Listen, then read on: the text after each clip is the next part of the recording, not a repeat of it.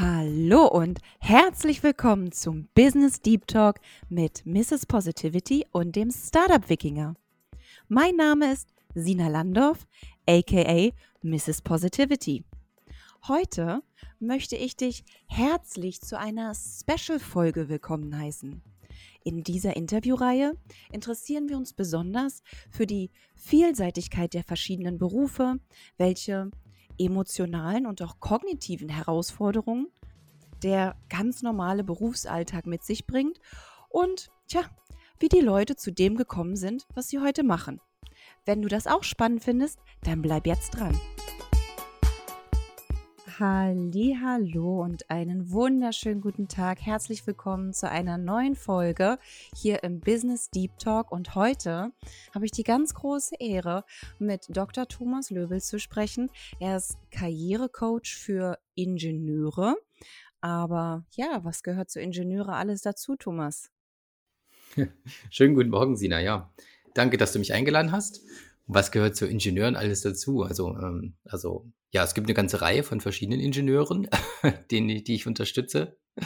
Ähm, aber ich bin da nicht eingeschränkt. Also alle, alle Ingenieure oder alle ingenieurswissenschaftlichen Studiengänge äh, zählen für mich dazu. Und ein bisschen weiter fasse ich den Begriff auch. Also links und rechts ähm, gibt es auch Leute wie beispielsweise Informatiker, vielleicht auch Chemiker oder andere Naturwissenschaftler, die sich durch meine Inhalte und mein Coaching auch angesprochen fühlen, weil das derselbe Schlag Mensch ist, sage ich mal. Ja, genau, super, super. Was ist so mit, mit Controlling, äh, Finanzthemen? Also, also Leute, Leute, die sie, also ist es eher was Zahlengetriebenes oder eher was strukturell Getriebenes, so von, vom, vom Typus Mensch her? Hm, ich denke, das hat ein bisschen was mit Persönlichkeit zu tun. Also, ähm, Ingenieure sind ich meine, bedienen wir uns auch ein bisschen Stereotype, ne? Ist natürlich ein bisschen über Voll, einen Kamm voll. geschert. Gleich, gleich am Ähm, Anfang gehen wir rein in die Stereotypen. Hallo, ich bin Thomas und, und jetzt lass uns über Stereotypen reden. ja, genau. Ähm, aber ich meine, der der typische Ingenieur ist halt eher rational, analytisch und sachlich geprägt. Er interessiert sich für Technik, ne? Und, ähm, tendenziell vielleicht auch eher introvertiert als extrovertiert und genau, lässt sich halt für für Technik und technische Dinge begeistern. Das, sage ich mal, ist so was, was viele Ingenieure vereint. Und ver vereinst du diese Eigenschaften auch? Ja, ein Stück weit schon, ne? Ich bin ja selbst Ingenieur, ähm, habe auch Maschinenbau, Luft und Raumfahrttechnik studiert und, ähm, so ungefähr 10 Jahre als Ingenieur gearbeitet, ein paar Jahre in der Wissenschaft, ein paar Jahre im im Management, im Konzern. Genau, und ich würde mich auch ja, wenn du mich jetzt fragst, wie ich mich beschreiben würde, würde ich auch sagen, ja, ich bin eher ein sachlicher, rationaler, analytischer Typ. Auf jeden Fall. Und wie, wie kam das, dass du gesagt hast, okay, ich gucke mir meine Karriere jetzt an, was ist mein nächster Schritt? Ich gehe jetzt in den Bereich Coaching. Ja, wie kam es dazu? Ähm, letztlich hat sich in mir so der Wunsch geregt, ähm, zur Selbstständigkeit. Ich wollte gern was Eigenes machen, ich wollte was Eigenes aufbauen, wollte was Eigenes erschaffen. Das fand ich sehr reizvoll und das habe ich als mir als nächsten Karriereschritt in den Kopf gesetzt und habe lange überlegt, ob ich meine mein Career Capital, also mein Fachwissen in in eine Dienstleistung oder ein Produkt, ähm, um ummünzen kann, monetarisieren kann in irgendeiner Form. Das hat mich aber nicht so begeistert wie andere Themen, die ich jetzt im Coaching mache, weil was mich, ähm, schon die 10 Jahre, die ich im Berufsleben bin, begleitet, ähm, sind, ähm ja, ist meine Leidenschaft für die Themen im Selbstmanagement, Persönlichkeitsentwicklung, Kommunikation, Führung. Da habe ich immer viele Bücher gelesen, viele Seminare besucht, ja, dann noch Fernstudium zum Business Coach gemacht. Das hat mich immer begeistert und ich wollte gern anderen helfen, da in diesem Bereich erfolgreicher zu sein als Ingenieur, weil ich denke, viele bleiben hinter ihren Möglichkeiten zurück.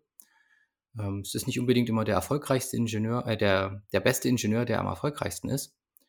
Ähm, ja, gibt also wirklich exzellente, gute Ingenieure, die aber hinter ihren Möglichkeiten zurückbleiben. Ähm, und ja, offenbar gibt es ja einen Unterschied zwischen deiner tatsächlichen Kompetenz und deiner wahrgenommenen Kompetenz im Umfeld. Und ähm, genau, und da denke ich, da haben einige noch ungenutzte Potenziale und da würde ich gern helfen. Und sehen Sie das selber? Also ähm, ist es das, dass es dankend wahrgenommen wird? Also, hey, ja, ich habe noch Potenziale und ich möchte die gerne entfalten. Oder ist da viel Ego noch im Spiel, dass, dass viele sagen, Hä, was soll ich denn noch lernen? Ich habe doch fertig studiert. Also, wie nimmst du das wahr? Unterschiedlich, ne? Also, ähm, ich glaube, Leute, die der Meinung sind, sie brauchen das nicht, die kommen auch nicht zu mir. Das ist schon so, ne? Also, die melden sich auch nicht bei mir und sagen mir, dass sie mich nicht brauchen. Die melden sich einfach gar nicht. ähm, aber es gibt schon viele, mit denen ich ähm, im Dialog bin, die vielleicht noch nicht so bewusst haben, woran es liegt, aber sie merken, da müsste beruflich noch mehr gehen. Das kann es jetzt irgendwie noch nicht gewesen sein für meine Karriere. Ähm, sie sind irgendwie unzufrieden, wissen aber nicht ganz genau, wo sie hinwollen, ähm, wie sie das schaffen können und sind sich vielleicht auch unsicher, was wirklich zu ihnen passt. Das ist schon was, was viele vereinen. Ne? Die sagen aber, so richtig Spaß habe ich nicht, so richtig geil finde ich meinen Job jetzt nicht. Da müsste eigentlich, wie gesagt, das kann es jetzt nicht gewesen sein für die nächsten 25 Jahre oder 30 Jahre oder wie, wie lange man auch immer noch arbeitet. Ähm, aber dann eine gewisse Verunsicherung. Was wäre denn jetzt besser? Wo will ich eigentlich hin? Was kann ich denn wirklich gut? Was macht mir Spaß? Das, das, diese Unsicherheit verspüren schon viele. Ja, ja, ja, klar. Und ähm, wie, wie war das bei dir? Also du, du hast dann viele Trainings und Coachings gemacht, du hast dich persönlich weiterentwickelt, noch während des Jobs, oder hast du den Job sein lassen und hast dann irgendwie eine, eine Vollausbildung gemacht und bist dann zum, damit zum Coach gegangen oder geworden, besser gesagt? Hm, also das, das lief so ein bisschen parallel. Also ich habe, ähm, wie gesagt, mich immer so privat ähm, über, über viele Jahre schon berufsbegleitend für diese Themen interessiert, viel gelesen, ähm, auch so Führungskräfteseminare mitgemacht und so Leadership-Programme über die Arbeitgeber, war auch in so einem Mentoring-Programm drin über einen Arbeitgeber und sowas habe ich immer sehr dankbar angenommen und ja, mit Faszination aufgesaugt. Dann parallel ein, ein Studium angefangen zum Business Coach, zum Fernstudium, auch so berufsbegleitend. Ja, und dann auch ähm, angefangen, ähm, so nebenberuflich andere Ingenieure zu unterstützen, das mal auszuprobieren. Wie funktioniert das? Wie kommt das an? Was kriege ich für Feedback? Genau. Und richtig, richtig lean. weil ich aber ähm, parallel noch äh, oder privat äh, Familie habe mit zwei kleinen Kindern und selbst im Management gebunden war, hat das nebenberuflich nicht so, ähm, ja, hat, habe ich nicht so viel Zeit dafür gefunden, wie ich das selber mir gewünscht habe. Und da gab es dann den Punkt, wo ich gesagt habe, Mensch, wenn du das wirklich willst, dann gehst du all in. Ne? Habe gekündigt aus der Festanstellung und habe gesagt, ja, jetzt versuchst du das und machst das halt hauptberuflich. Herzlichen Glückwunsch. Das sind auf jeden Fall immer sehr beachtenswerte Schritte und viele sagen zu mir immer, ja, äh, man ist dann so mutig, wenn man sich in Deutschland selbstständig macht, weil man hat es ja natürlich sehr leicht. Also mit einer, mit einer Festanstellung, man verdient gut, man hat alle Sicherheiten. Das ist im Prinzip wirklich ein, ein sehr komfortables Gerüst, in dem man sich befindet. Und da auszubrechen, empfinden. Also so war die Reaktion bei mir auf jeden Fall. Viele, für, ist für viele sehr, sehr mutig oder wird als Mut bezeichnet. Hast, findest du das auch so? Ja, definitiv. Ähm, das ähm, beobachte ich auch immer wieder. Letztlich ist es auch eine, eine Art kognitive Verzerrung, ne, dass wir von der Verlustaversion getrieben sind. Wir haben Angst, die Dinge zu verlieren, die wir haben. Ähm, und von daher fürchten viele diesen Schritt, weil sie dann das aufgeben, was sie als sicher empfinden. Ne? Un, also unbefristete Einstellung, Anstellung bedeutet ja, du hast ein sicheres Gehalt, du hast ein vertrautes Umfeld, du weißt, was du hast, du kennst deine Kollegen und deinen Job mit all den Stärken und Schwächen, die dazugehören. Ähm, und die Angst, das, was dir gefällt, zu verlieren, ähm, dominiert oft in unserem Kopf gegenüber der Chance, das, was wir erreichen können, wenn wir was Neues ausprobieren. Ne? Und das lähmt viel und hält sie zurück. Für mich war es dann eher so ein, hat sich konsequent angefühlt. Ich habe gesagt, wir arbeiten 45 Jahre oder keine Ahnung, wie lange das am Ende dann sein wird. Ähm, und ähm, unsere, ja, und, und es sind acht Stunden am Tag, fünf Tage die Woche. Das ist mir zu viel Wachzeit von meinem Leben, um da was zu machen, was mir nicht hundertprozentig gefällt. Ähm, das bin ich mir selbst schuldig, irgendwas zu machen, was, was mich erfüllt. Und ja, so habe ich dann diesen Schritt gemacht. Und ich habe mir auch gesagt, ähm, wenn das nicht funktionieren sollte und ich nach zwei Jahren oder wann auch immer nach drei Jahren die Selbstständigkeit wieder aufgebe, ähm, dann, dann ist es halt so. Dann ist es halt auf einer Karriere von 45 Jahren halt eine zwei, drei Jahre Etappe, wie auch immer. Hast was ausprobiert, bist bestimmt auch nicht dümmer geworden dabei. Genau, genau. Die Learnings darf man nie vergessen, die man als Selbstständiger mitmacht. Das ist auf einmal, tappt man so in dieses Wasser auf Entrepreneurship und ich finde, das gibt, das gibt, das kann einem keiner mehr nehmen gelernt zu haben, wie ein Entrepreneur zu denken, da ist man nochmal so wertvoll. Auch, auch sollte man zurück in die Berufswelt gehen. Das ist total, das darf man nicht unterschätzen, finde ich. Ja, das denke ich auch. Und ja, zurück in die Berufswelt. Ich bin da immer optimistisch, positiv optimistisch und denke, ja, wenn es sein müsste, würde ich einen Job auch finden. Ähm, also zumindest war das Worst-Case-Szenario nicht, dass ich mit meiner Familie unter der Brücke lande, sondern dass ich halt, ähm, wenn's, wenn, wenn es sein muss, dann auch einen Job finde. Und ja, so hat sich der Schritt dann konsequent angefühlt. Und ich glaube, ich kann, also frage ich dich jetzt, das klingt auch so ein bisschen, deine Zeit ist dir wichtig, der Sinn, was du machst, ist wichtig und du hast ja auch nach deinem Studium eine gute Karriere hingelegt. Können wir darüber ein bisschen sprechen, so wie, wie so die Steps bei dir waren von, von Etappe zu Etappe und was dich veran oder, oder ähm, veranlasst hat, auch wirklich äh, Karriere zu machen? Was hat mich veranlasst? Das ist eine spannende Frage. Ja, weiß ich nicht. Das war so, also ich habe ähm, ähm, meine, meine Abschlussarbeit, ich habe noch Diplomstudiengang ähm, absolviert meine Diplomarbeit am, am Deutschen Zentrum für Luft- und Raumfahrt geschrieben. Das ist eine Großforschungseinrichtung in Deutschland und wurde dann dort ähm, übernommen als Wissenschaftler. Wie so oft ne, werden die Absolventen ähm, dann wie in einer längeren Probezeit äh, bei der Abschlussarbeit begleitet. Ne? Und wenn es passt, dann kannst du oftmals hast du ja dann die Chance, dann da auch übernommen zu werden. Ist ja in, der, in der Industrie ganz ähnlich. Und dort habe ich dann viele, ja, auch europaweite Projekte mitbegleiten dürfen, Projekte mit Airbus und anderen Industriekonzernen zusammen im Luft- und Raumfahrtbereich und in dem Zusammenhang Projektmanagement-Erfahrung und Wissenschaftserfahrung gesammelt und promoviert. Und danach wollte ich halt nochmal was anderes. Das war schon so ein Drang, mal raus aus dieser Wissenschaftsblase und mal Industrie, Luft schnuppern. Und ich hatte auch den Anspruch, Führungskraft zu sein. Und ähm, von innen heraus, also einfach einfach so oder wie, wie kommt das? Ja, weiß ich nicht, hat sich für viele sagen das ja auch, wenn ich im Gespräch mit anderen Ingenieuren bin, dass sie das mittelfristig erreichen wollen, andere Leute zu führen, dass sie disziplinarische Führung anstreben. Und es war für mich ganz ähnlich. Ich habe gesagt, ja, das möchte ich gerne. Ich möchte gerne Teamleitung oder Führungskraft sein. Aus, in, aus, ja, aus Überzeugung heraus, von innen, genau. Und das hat dann auch geklappt. Ich bin in die, in die Industrie gewechselt als Abteilungsleiter für eine Konstruktionsabteilung, hatte da drei Teams, ähm, Projekte in, ja, in, in Asien, in China, Südkorea, USA, auch in Europa, Italien, Schweiz, viel unterwegs gewesen.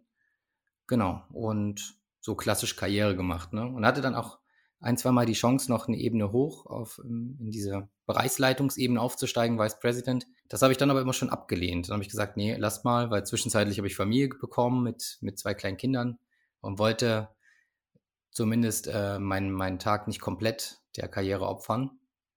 Und habe schon so fest, festgestellt, und das, das ist, glaube ich, was, was viele auch ähm, bestätigen können, dass, dass sich die Prioritäten dann so mit der Karriere etwas verschieben. Man sucht am Anfang vor allen Dingen den schnellen Erfolg, man sucht Gehalt, man sucht Einfluss, ähm, man sucht Bestätigung. Und mit ein paar Jahren im Berufsleben weicht das ein bisschen auch nach der, Sinn, der, der Sinnsuche, ne? dass man sagt, man möchte was machen, was einen erfüllt, man möchte was machen, wo man einen Beitrag leistet, man möchte etwas für sich Sinnstiftendes und Erfüllendes tun. Und das war bei mir schon auch so. Ne? Und dann ist halt, wie gesagt, dieser Keim zur Selbstständigkeit da geboren.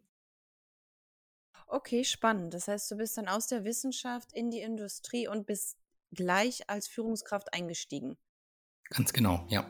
Das heißt, du hattest auch nie eine positive oder eine negative Führungskraft, die dir irgendwie so eine, so, so, so eine Beispielrolle gezeigt hat. Das hast du gleich von Anfang an aus bestem Wissen und Gewissen gemacht oder hast du dich irgendwie vorbereitet oder hattest du einen Mentor an der Seite? Wie lief das damals? Naja, ich hatte ja schon Führungskräfte auch zu, zu Zeiten am DLR, hatte ich auch Abteilungsleiter und Institutsleitung über mir und auch Gruppenleiter. Also habe schon hierarchische Strukturen und Führung erfahren. und dann als Abteilungsleiter hatte ich auch einen Bereichsleiter über mir, Teamleiter unter mir. Also ich war ja schon immer eingebettet in Führungsstrukturen. Ähm, ja, und dann, aber abgesehen davon war es schon ein Sprung ins kalte Wasser, muss man schon so sagen, ja. Ich habe so ein Führungskräfte-Training zu DLR-Zeiten schon durchlaufen und dann ähm, auch so ein Start, wie hieß das, ähm, ähm, so ein Führungskräfte-Nachwuchsprogramm auch im, im Konzern. Das hat auch einen speziellen Namen, habe ich jetzt vergessen. Ähm, genau, aber so ein Leadership-Programm, wo man schon so über Trainings und, und Seminare rangeführt wird. Ja, ähm, das war so meine meine, meine Ausbildung, wenn man so will, und der Rest war mehr Learning by Doing. Und, und wenn du jetzt so reflektierst, was waren so gerade als Führungskraft, was waren so die, die größten Learnings so für dich? Was waren die größten Learnings? Also, mh, hm, da gibt es eine ganze Menge. Hm, Glaube ich dir. Ich, ähm, Was, denke ich, sinnvoll ist, ähm, was ich jetzt auch mitgeben kann an deine Hörerinnen und Hörer, ähm, wenn man andere führt, ist es, denke ich, sinnvoll, sich vor allen Dingen auf die Stärken der Teammitglieder zu fokussieren und nicht deren Schwächen in Fokus zu nehmen.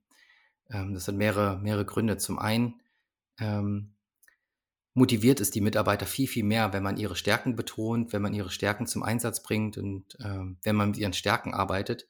Weil wenn man sich auf seine Stärken verlassen kann, jetzt auch aus der, aus der Sicht des Mitarbeiters, ist das viel dankbarer. Ne? Man, es ist erfüllender und macht einen glücklicher, wenn man seine Stärken zum Einsatz bringen kann, als wenn man ständig gesagt bekommt, was man nicht so gut kann. Ne? Und was dazu kommt, ist, dass man an Schwächen auch schwerer arbeiten kann. Ne? Also man hat eine gewisse Verteilung an Potenzialen im Team und man sollte eher versuchen, diese Potenziale, so wie sie sind, zu nutzen und zu fördern in der Veranlagung, wie sie vorhanden sind, anstatt es auszugleichen und den Leuten ähm, quasi die Dinge zu erklären, die sie nicht so gut können. Ähm, das ist eher frustrierend für alle Seiten. Ne? Macht einen auch als Führungskraft nicht so glücklich und von daher nutze das Team so, wie es ist, nutze die Stärken im Team und fördere und entwickle die Stärken weiter, die jeder Mitarbeiter mitbringt. Ähm, und ich glaube, da ist das Potenzial, was man dann heben kann, viel größer als auf den, auf den Schwächen rumzuhacken und da versuchen dran rumzudoktern. Das ist so ein Learning. Sehr wertvoll. Ich habe dir wirklich, ich habe gerade so viel Freude gespürt beim, beim Zuhören. Vielen Dank fürs Teilen. Aber ich habe dich unterbrochen. Du hast noch mehr in petto. ja, ansonsten muss man als Führungskraft auch schnell lernen, ähm, seine Emotionen und Impulse selbst zu regulieren, weil man immer wieder auch in Situationen kommt, wo man vielleicht ähm, ja irgendwie emotional aufgewühlt wird. Ne? Ich bin jetzt kein Choleriker, das will ich gar nicht sagen, ne? aber manchmal ist man enttäuscht, manchmal ist man ungeduldig, überrascht, wütend. Ne? Das muss man schnell lernen zu kontrollieren. Ähm, das ist was, was denke ich ein, ein Learning ist. Damit muss man erstmal, ja, muss man erstmal Erfahrung machen. Ähm, man muss auch aushalten können, dass Dinge anders gemacht werden, als man es selber machen würde. Bei vielen Führungskräften ist es ja so, dass sie aus einer fachlichen Rolle heraus in die Führung wechseln und deswegen meistens auch fachlich sehr, sehr gut sind. Das ist oft ja der Grund für die Beförderung. Ähm, sie müssen dann aber auch loslassen können. Ne? Das fällt einem als Führungskraft auch nicht immer leicht. Ähm, Gerade für ehemalige, sehr gute Fach Fachkräfte, ähm, dann zu akzeptieren, dass Teammitglieder oder die eigenen Mitarbeiter die Dinge anders machen und das zulassen. Ne? Und in dem Zusammenhang auch Fehler zulassen. Dass man sagt, ähm, also, dass man nicht versucht, gleich da reinzufuschen und die Dinge zu korrigieren, bevor sie schief laufen, sondern im gewiss, zum gewissen Grad die Lernerfahrung dem Team auch erlauben, ja, selber zu wachsen ähm, und nicht die ganze Zeit sagen, wie alles zu laufen hat, ne? sondern eher be bekräftigen, bestärken, die Umgebung schaffen, dass möglichst effektiv und produktiv gearbeitet werden kann, aber dem Team ein Stück weit auch das Vertrauen schenken, dass sie das lösen können. Ne? Ich glaube, das sagen die, die ähm, meine, meine Väterkumpels, genau die, den gleichen Talk habe ich schon gehört, wie sie über ihre, ihre Erziehungsmaßnahmen sprechen für ihre Kinder. ja, das, das ist so, genau. Das ist so. Also, ja, ich, oh, geil. Schön, dass du das so einfach nochmal sagst. Ist, ich ich höre es immer wieder gern. Das ist so wichtig und für mich auch richtig. Vielen, vielen Dank, dass du das nochmal gesagt hast. Hast du noch einen Petto? Es klang so, als wenn da noch einer kommt. ja, ich sage mal so, in dem Zusammenhang ist es halt, ist dein Team am besten aufgestellt, wenn es dich quasi gar nicht mehr braucht. Ne? Also wenn du die so weit entwickeln kannst, dass du in dem Hintergrund treten kannst ne? und dass das, ähm, dass das Team sich selbst organisiert, dass es selbst die Probleme und Aufgaben löst ne? und dass man sich als Führungskraft eher als der Möglichmacher versteht, der so die Arbeitsbedingungen schafft, dass das Team produktiv arbeiten kann, aber wie gesagt gar nicht so viel eingreift. Ähm, und dem Zusammenhang hat, sollte man nicht versuchen, ja, der eigenen Arbeit, der eigenen Team seinen Stempel zu stark aufzudrücken. Man sollte sich auch nicht einbilden, für alles die Antwort zu wissen. Ne? Oftmals sind die Dinge auch sehr kompliziert, gerade wenn man auch neu in eine Führungsrolle kommt. Ne? Dass man vielleicht auch, wenn man von außen reinkommt in eine Führungsrolle, in ein neues Team, neue Umgebung, ähm, die Dinge sind oft sehr komplex. Und dann mit einer schnellen Antwort auf komplexe Probleme zu reagieren, ist oft unklug. Ne? Ähm, man möchte vielleicht schnelle Erfolge haben, möchte schnelle Antworten liefern, aber diesen Impuls sollte man widerstehen äh, und erstmal sich die Zeit nehmen, Dinge zu lernen und nachvollziehen zu können. Und man sollte sich, wenn man auch neu in der Führungsrolle ist, auf wenige Dinge konzentrieren. Ne? Nicht wie bei einer Schrotflinte, ich fange tausend Dinge an, irgendwas wird schon treffen. Ähm, versuch lieber weniger zu machen, versuch das richtig zu machen. Genau. Und vielleicht auch für Ingenieure im Speziellen, ähm, konzentriere dich nicht nur auf die technischen Aspekte der Arbeit, Projektinhalte und ja, technische Inhalte, sondern schenke auch der Kultur im Unternehmen, zwischenmenschlichen Aspekten, Politik und solchen Themen auch Aufmerksamkeit und schau auch nach links und rechts und nicht nur nach oben und unten. Also such auch äh, Kontakt zu Stakeholdern auf deiner Ebene, zu anderen Abteilungen, zu anderen Bereichen, äh, weil viele machen auch den Fehler und gucken nur, wer ist mein Chef und was ist mein Team und bleiben halt in dieser Linie. Ähm, ist auch gefährlich. Ja, und auch ein, ein richtiger Verlust an, an Möglichkeiten, weil nur durch Kollaboration ja auch äh, Magic am Ende entsteht, besonders in der Forschung und der Entwicklung, oder? Also ganz genau, ganz ja genau. durch die ja. Querverknüpfungen erst das, das wahre Geschenk an Ideen. ganz genau, ganz genau. Ja, vielen, vielen Dank. Mega, mega spannend. Können wir vielleicht noch mal ganz kurz darüber reden, wie, wie so die Karriere von, von Ingenieuren in der, Regel, in der Regel aussieht, was man, was man da so für Optionen hat? Ja, der typische Ingenieur hm, startet ja im Regelfall mit einer fachlichen Laufbahn. Das heißt, er hat eine, eine Studienrichtung vertieft und dann im, vielleicht im Rahmen seiner Masterarbeit, Bachelorarbeit, Diplomarbeit vielleicht auch ein Fachthema schon vertieft behandelt. Und meistens steigen die Ingenieure in diesem Bereich ein. So, und dann ähm, entwickelt sich die Karriere ein paar Jahre weiter, man sammelt Erfahrung und dann kann es verschiedene Richtungen annehmen. Ich unterscheide dann immer vier Karrierepfade. Man kann die noch weiter aufdröseln, man kann die noch ein bisschen ver verfeinern, aber grundsätzlich sind es meiner Hund? Meinung nach. Ja, das ist mein Hund im Hintergrund, hast du ihn gehört? Ja, ja, ja. Weil ich gesehen. Genau, ich achte so ein bisschen für meine Podcast-Cutterin, die liebe Gloria, äh, achte ich immer so ein bisschen auf Geräusche und ich, ich habe mich einmal gerade schon tadeln dürfen, weil ich eine E-Mail bekommen habe, ich mein E-Mail-Programm nicht ausgemacht. Das hat sie jedes Mal gesagt, mach dein E-Mail-Programm aus. Ich so, upsie. Aber ja, entschuldige. Ja, entschuldige, das war, das war Luna, meine Labrador-Hündin im Hintergrund. Noch so schön. Okay, also zum Karrierefaden. Also man kann einerseits in dieser technischen Laufbahn bleiben und macht eine technische Fachkarriere, ne? wird Experte ähm, ja, und vertieft seine fachliche Expertise in einem Gebiet. Manche Konzerne belohnen das inzwischen auch und bieten da richtige ähm, Laufbahnmodelle an für Experten. Ich weiß, dass, dass, das bei Bosch zum Beispiel der Fall ist und ich glaube, bei VW gibt es das inzwischen auch. Und dann ist man halt ähm, äh, Junior oder, oder Expert und dann Senior Expert ne, oder Resident Engineer. Solche Level gibt es dann, die dann auch, wenn das zumindest angeboten wird, auch eine ähm, Bezahlung über den tariflichen Rahmen hinaus erlauben. In, vielen Firmen ist das leider noch nicht so. Ähm, dann sind Experten zwar sehr, sehr wertvoll, sie bringen vielleicht 10, 20 Jahre Berufserfahrung mit, sind wirklich ähm, absolute Wissensträger, aber können, das kann nicht honoriert werden, weil sie in Tarifverträgen gefangen sind und deswegen können sie nicht entsprechend ihrer Erfahrung entlohnt werden. Ähm, für viele, ähm, in vielen Konzernen ist der einzige Weg, da rauszukommen, dann die Beförderung in eine disziplinarische Laufbahn. Das ist aber für viele gar nicht der, der richtige Weg. Ne? Aber ich bin froh darüber, dass es mehr und mehr erkannt wird, dass, dass Fachkarrieren auch honoriert werden können und da entsprechend auch Möglichkeiten bestehen. Ja, das ist das Schöne halt hier an meiner Branche, also Tech im Sinne von Software. Da, ja, da, da gibt es das, ja. Da gibt es das. Da wurde es von Anfang an, glaube ich, auch so gemacht. Also beziehungsweise Startups, ähm, klar, müssen das erst aufbauen, müssen erst so wachsen, dass sie überhaupt äh, solche Strukturen generieren. Aber die, die es dann, also die, die erfolgreichen Startups in der Regel, die, die haben genau diesen Expert-Track versus ähm, Management-Track in der Regel. Es ist total cool, dass du das nochmal sagst. Ja, genau. Und das, das ist halt schön, wenn es das gibt. Ne? Und das ist halt dankbar für die, die halt im technischen Bereich auch Experten sein und bleiben wollen. Ja, dann gibt es halt Leute, die wollen ähm, vielleicht Verantwortung tragen, ähm, wollen mitgestalten und für die kommt dann eine Managementlaufbahn in Frage. Und da gibt es halt die disziplinarische Laufbahnmodelle, ne? das klassische, die klassische Karriereleiter über ähm, vielleicht irgendein Fachteam oder dann eine richtige Teamleitung, Abteilungsleitung, Bereichsleitung und dann C-Level-Management, ne?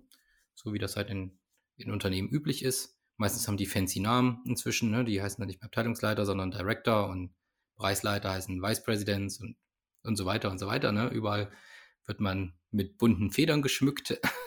und das ist so die klassische, die klassische Karriere. Für einige kommt das in Frage. Bei uns heißt, bei uns heißt, gibt es jetzt zum Beispiel ein GTO, also G für Galaxy, Galaxy. Galaxy Technic, Technical Owners. okay. Das ist ja fancy. Ja, genau. Muss auf der Visitenkarte gleich noch dabei stehen, was es bedeutet. was man darunter versteht. ähm, Ja, also das hat die klassische, die klassische Karriere für Ingenieure. Ähm, was für viele auch interessant ist, ähm, ist eine Projektmanagement-Karriere. Yes. Projektmanagement ist auch ein Karrierepfad, der separat betrachtet werden kann. Ne, dass man sagt, man übernimmt Projektverantwortung, Teilprojektleiter, Arbeitspaketleitung und Projektleitung. Ähm, und darüber gibt es dann ähm, Projektkoordinatoren und PMO, ne, Projektmanagement Offices und so weiter. Ähm, und das ist auch ein extra Karrierepfad. Ist auch nochmal ein bisschen anders. Aus meiner Sicht ist es eine klare Führungsrolle. Ähm, ich sage immer, es sind Könige ohne Königreich. ähm, das macht es aber nicht, das macht es nicht minder anspruchsvoll, ne? weil ähm, sie haben halt selten die disziplinarische ähm, Verfügung durchzugreifen, wie der klassische Manager. Sie sind aber trotzdem ähm, angehalten, Ziele zu erreichen, Budgets einzuhalten, Termine einzuhalten und müssen bereichsübergreifend die Bälle jonglieren, ne? müssen trotzdem dafür sorgen, dass oft sehr heterogene Teams in dieselbe Richtung laufen, zusammenarbeiten. Das ist eine, ist eine spannende Führungsrolle. Ja. Ja, auf jeden, auf, jeden, auf jeden Fall. Und da ist auch Kommunikation das, das A und O und auch die Kommunikation ist das, was den Job an, mit am frustrierendsten macht. das stimmt. Ich glaube, da haben viele, viele, die im Projektmanagement jetzt ähm, arbeiten und zuhören, werden ja werden wahrscheinlich jetzt stumm nicken und sagen, ja genau, ähm, dieses Hinterherrennen, dieses äh, ja immer wieder E-Mails schreiben und erinnern. Und dann wird es doch ganz anders treten. gemacht. Genau. Das kann frustrierend sein, ne? so gegen, gegen die Windmühlen arbeiten. ja, aber es ist, es, wenn dann am Ende ein Produkt gebaut wird, was mega erfolgreich wird. Ich glaube, es gibt nichts, wo man mehr stolz drauf sein kann, als so ein Baby zu schaffen. Das ist so krass. ähm, eine letzte Frage hätte ich noch an dich. Und zwar geht es für mich in die in, in, Richtung Karriereplanung, weil ich bin auch ein Riesenfan von Coaching, Persönlichkeitsentwicklung. Ähm, wie, wie, wie läuft es bei dir ab? Das heißt, ähm, wie, wie, wie funktioniert dein Training? Was bietest du an? Das, das, ähm, da brauche ich noch eine Forschungskraft für mich. okay, okay. Ja, gerade im Bereich ähm, Karriereplanung, das ist halt für viele interessant, ne, weil viele denken, oh, muss halt noch was gehen, sie wissen nur nicht was. Ähm, beginnen wir meistens damit, dass wir uns ähm, deine Persönlichkeit ein bisschen genauer anschauen. Wir schauen an, was für Werte bringst du mit, machen dazu eine Übung, um deine Werte klarer für dich zu finden. Wir schauen uns, ich mache dann so ein Karriere-Assessment, was für ein Karrieretyp bist du. Da gibt es so, ja, so einen, einen Typtest, den ich da mache, wo wir verschiedene Karrieretypen unterscheiden. Wir machen eine Stärkenanalyse, schauen uns an, was bringst du denn für Potenziale mit, was macht dir wirklich Spaß, was kannst du besser als andere, wo bist du gut drin. Auch so eine Übung, die nenne ich Connecting the Dots, wo wir ein bisschen deine Vergangenheit anschauen, deine bisherige Vita und versuchen, wiederkehrende Elemente zu finden, um für dich besser zu verstehen, wer bist du überhaupt und was kannst du gut. Und diese Elemente, also dieses Karriereassessment, Stärkenanalyse, Werteanalyse, nenne ich deine Karriere-DNA, die dich als Person beschreiben. Dann schauen wir uns an, was gibt es für Karrieremöglichkeiten, das wir gerade so ein bisschen angerissen haben, um erstmal zu schauen, was, was kann ich machen. Und das bringen wir dann beides zusammen ähm, in dem letzten Schritt, wo wir über, über Träume erstmal ganz wild spinnen. Ja, alles ist erlaubt, angenommen, es geht nichts schief. Ähm, was willst du da mit deinem, genau, was willst du da mit deinem Leben machen? Und das kanalisieren wir dann runter wie so ein Trichter über langfristige Ziele, mittelfristige, kurzfristige und die konkreten nächsten Schritte. Ne? Und das ist halt so ein an die Hand nehmen und begleiten durch diesen Prozess. wie lange sodass am Ende, Wie viele Schritte sind das so in der Regel? Hm, das, also ich meistens brauchen wir dafür so, also hängt davon ab, wie viel Zeit ähm, man im Alltag dafür übrig hat. Meistens dauert so ein, was ich dir gerade beschrieben habe, so eine so ein ähm, Karriereweg finden, ähm, so sechs Wochen, sage ich mal, sechs, acht Wochen, wo wir uns einmal pro Woche eine Stunde lang ähm, unterhalten. Und ähm, genau, dann kommt man da ein ganzes Stückchen weiter zur Klarheit. Oh ja, auf jeden Fall. Also die Punkte, die du genannt hast, also so habe ich damals auch angefangen. Das waren auch so meine ersten Schritte.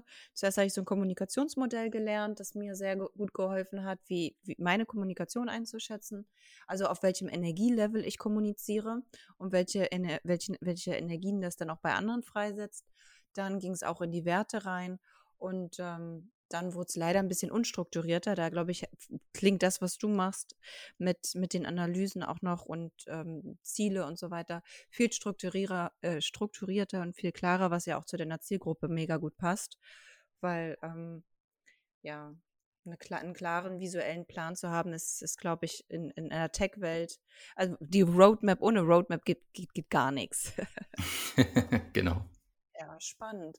Okay, cool. Hast du, hast du sonst irgendwie Wünsche für die Zukunft? Was ist, was ist denn dein Moonshot, dein 10x? mein 10x, mein, mein Moonshot. Ja, ja das also, ist so die ähm, Textsprache, sorry. Ja, ja, nein, ich verstehe dich schon, ja. ich bin, mir ist das ja durchaus geläufig. Ähm, das ist eine gute Frage. Also, ich träume davon, dass, dass ich aus meiner Selbstständigkeit, die jetzt in erster Linie so ein Solo-Entrepreneur-Business ist, obwohl ich jetzt auch schon ein bisschen Assistent aus, also Assistenztätigkeiten outsource. Super wichtig, großartig. Ich träume davon, dass das halt schon noch größer wird, dass ähm, ich auch darum herum ein, ein Team aufbauen darf und dass ich ähm, ja, das zu einem Unternehmen wandeln kann, was dann so groß ist, dass ich in der Lage bin, noch mehr Ingenieure zu begleiten, noch mehr Unterstützung zu, zu leisten und ja, noch mehr Leuten dabei zu helfen, ihre Potenziale freizulegen und wirklich auch glücklich zu sein. Ne? Weil, wie ich vorhin gesagt habe, ich finde es sehr schade, wenn man 40, 45 Jahre arbeitet und unglücklich ist. Ne? Und viele, das muss ich sagen, sind in so einer halbtoten Karriere es ist nicht schlimm genug, um was zu ändern. Sie kündigen nicht, sie machen nichts, äh, aber sie haben trotzdem keinen Spaß. Und so tümpeln sie so da vor sich hin, haben eigentlich keinen Spaß bei der Arbeit, sind frustriert, ähm, aber sie ändern nichts. Ne? Und diesen Leuten zu helfen, zu sagen, Mensch, da muss noch mehr gehen, nimm es nicht so hin, akzeptiere nicht den Status quo. Das ist so mein Antrieb damit hilfst du ja nicht nur den Menschen an sich, sondern auch die Unternehmen, weil nichts kostet mehr Produktivität und Innovationskraft als, als Langeweile, als, als Menschen, die, die keinen Spaß haben. Ich habe 2017 meine Werte damals definiert und das waren Freiheit, Respekt und Spaß. Und wenn die drei Komponenten vereint sein können, dann bin ich, dann komme ich in meinen Flow rein. Das ist so, so meine Analyse für, für mich damals. Und das ziehe ich seit 2017 knallhart durch. Und ich habe im ersten, die ersten zwei Jahre habe ich mich sehr stark mit der Freiheit beschäftigt. Dann ähm, kam das Thema Respekt sehr, sehr stark mit rein auch. Auch gerade in Kollaboration mit vielen, ich war dann auch selbstständig und habe dann gemerkt, so, boah, hier gefällt mir aber vieles nicht so vom, vom, vom Kommunikationsstil. Also das heißt, da muss, wurde Respekt hart getriggert, auch teilweise in Konzernen, wenn ich, wenn ich Workshops gegeben habe oder auch Moderationsjobs hatte. Und dann merkte ich, wie, wie die Leute untereinander sich in den Teams von diesen, von diesen Organisationen, für die ich da bestimmte Projekte gemacht habe, sich einfach respektlos mit, also einfach respektlos miteinander umgegangen sind das hat mich so hart getriggert, dachte ich, nee, ich kann, ich kann hier, ich kann hier keine Moderation mehr für dich machen. Das kann ich, geht nicht. Du gehst mit deinen Leuten so ungeil um. Nee, ich, ich finde das nicht gut. Kann ich nicht unterstützen. So, aber das musste ich so für mich erst herausfinden, so was da getriggert wird und so weiter und so fort. Ja, ja, das verstehe ich. Und das vielleicht auch nicht persönlich nehmen, sondern gut, dann ist das halt so, es hat doch nichts mit dem Job zu tun, äh, wie, wie auch immer. Jedenfalls, das war so, so ein, so ein Prozess. Und dann der Spaß, ganz ehrlich. Also, wie viel aus einfach nur Geldgeilheit habe ich gemacht, ohne dass ich an den Spaß gedacht habe. Oder ich habe dann lernen müssen, alles zu gamifizieren, dass ich dann Spaß macht, um es auch gut zu machen. So, wenn ich auf die Bühne gehe und ich habe keinen Spaß dabei, wenn ich einen Podcast mache und ich habe keinen Spaß dabei, ja, sorry, nee, ist nicht. Ist dann wird es auch nicht gut, ja. Ist nicht gut, nee. ja, das verstehe ich. Das ist ja absolut sinnvoll, ja. Und was du mit Respekt sagst, das habe ich auch. Ähm, immer wieder beobachtet, jetzt auch für mich, ähm, weil so ein, so ein Coaching ist ja auch eine, ich sage mal, eine intime Zusammenarbeit äh, in sehr vertrauten Rahmen. Und das ist auch eine Art Bewerbung, die beidseitig läuft. Ne? Also Menschen kommen zu mir, suchen Unterstützung, ähm, aber ich muss ja auch die Zusammenarbeit annehmen. Und ich hatte jetzt auch schon Fälle, wo ich sage, ähm, du, ich glaube, das passt nicht so gut bei uns ähm, und habe dann vielleicht noch ein, zwei andere Coaches weiterempfohlen, wo ich sage, red doch mal mit dem, vielleicht könnte das besser klappen. Einerseits manchmal, weil es inhaltlich bei anderen besser funktioniert als mit mir, aber andererseits, weil es manchmal menschlich auch nicht passt, wo ich sage, hier, ähm, das will ich mir nicht antun. Ne? Wenn ich jetzt über sechs Wochen, acht Wochen, zwölf Wochen mit jemandem intensiv zusammenarbeite, muss ich auch Spaß haben, so wie du. Und es muss einfach auch passen. Deswegen ist auch so ein Coaching auch ein bisschen eine zweiseitige Bewerbung, wenn man sich da aufeinander einlassen, einlassen will. Amen, auf jeden Fall. Auch wirklich, das ist ganz doll wichtig. Ich, ich merke das auch ähm, jetzt, wo wir ein Team zusammenstellen. Ähm, das heißt, Einstellungen und so weiter, diesen Culture Fit, zu berücksichtigen. Das hast du ja am Anfang auch gesagt, dass Führungskräfte sich auch auf die Kultur und auch auf das breit gefächerte, auf, auf die Stakeholder konzentrieren sollen. Und ich versuche wirklich auch Leute zu finden, die die, die das genauso mitbeherzigen und berücksichtigen, die daran interessiert sind, social zu sein, mit anderen Leuten zu interagieren und die mit mir in ein Meeting gehen und ich ehrlich gesagt auch Freude habe, mich mit ihnen zu unterhalten, auszutauschen, also im größten Sinne zu kommunizieren. Das, das ist so, worauf ich halt auch achte, ne? dass das auch respektvoll ist und ja. Aber es ist auch für mich ein Riesen-Learning. Und im Sinne von Spaß, es hat mir super viel Spaß gemacht. Ich habe dir so gerne zuge zugehört. Du hast auch eine tolle Podcast-Stimme, musste ich mal so sagen. Danke dir, Sina. Und ähm, hättest du sonst noch eine Frage an mich, bevor wir Tschüss Eine sagen? Frage. Hm. Was war denn, äh, vielleicht jetzt aus eigenem Interesse, was, ähm, was hast du denn für dich heute mitgenommen? Was war für dich der wertvollste Inhalt, den du dir jetzt eine halbe Stunde gehört hast? Das waren, das waren die Learnings von dir. Also ganz klar auf die Stärken achten. Das war mir, das, das, das ist nochmal gut, dass du das gesagt hast, weil es ähm, mir sehr viel auffällt, dass das eben nicht der Fall ist und dass ich auch dann, ich bin ja in so einer HR-Rolle, dass ich auch die Führungskräfte dann dementsprechend darauf hinweisen kann, komm on, Stärken. Und ähm, auch das mit der Ausgeglichenheit, ähm, diese, diese, also diese Ruhe, die du, die du mitbringst, die habe ich von dir abgeguckt. Ich finde, das ist für Führung wichtig, eine, eine, eine Ruhe zu geben, eine Stabilität damit zu signalisieren. Und da darf ich noch an mir arbeiten, weil ich bin so ein Wuh! und dann ganz viel Energie, statt so, so auf einem guten Energielevel steady zu sein, weißt du? Das allein die Interaktion mit dir hat mir da schon sehr viel gegeben gerade. Und ansonsten fand ich deine, deinen Lebensweg auch sehr, sehr interessant und was du gesagt hast mit den Punkten im Bereich Karriere machen und dann kommt die Sinnfrage und dann auch den Mut zu haben zu sagen, so, ich drehe jetzt hier nochmal alles um und mache das so, wie sich das für mich richtig anfühlt. Also doch die Bestätigung zum, ich mache das einfach. Und da gibt es auch viele Leute, die das machen. Und das fand ich sehr motivierend. Danke dir, Sina. Super, schön zu hören. Und jetzt wünsche ich dir einen restlichen schönen Tag. Wir hören uns, viele berufliche Erfolge und ich bin mir auch sicher, dass wir zu, zu der einen oder anderen Stunde nochmal beruflich auch uns austauschen werden. Weil ich glaube, deine Vielen lieben Dank. auf deine Services werde ich dann nochmal zurückgreifen und die weiterempfehlen dürfen. Vielen lieben Dank, Sina. Schön, dass ich bei dir sein durfte und ja, dir natürlich auch einen schönen Tag. Dankeschön. Jetzt mache ich den Opa Helmut. Horido. jo. vielen, vielen Dank nochmal fürs Zuhören.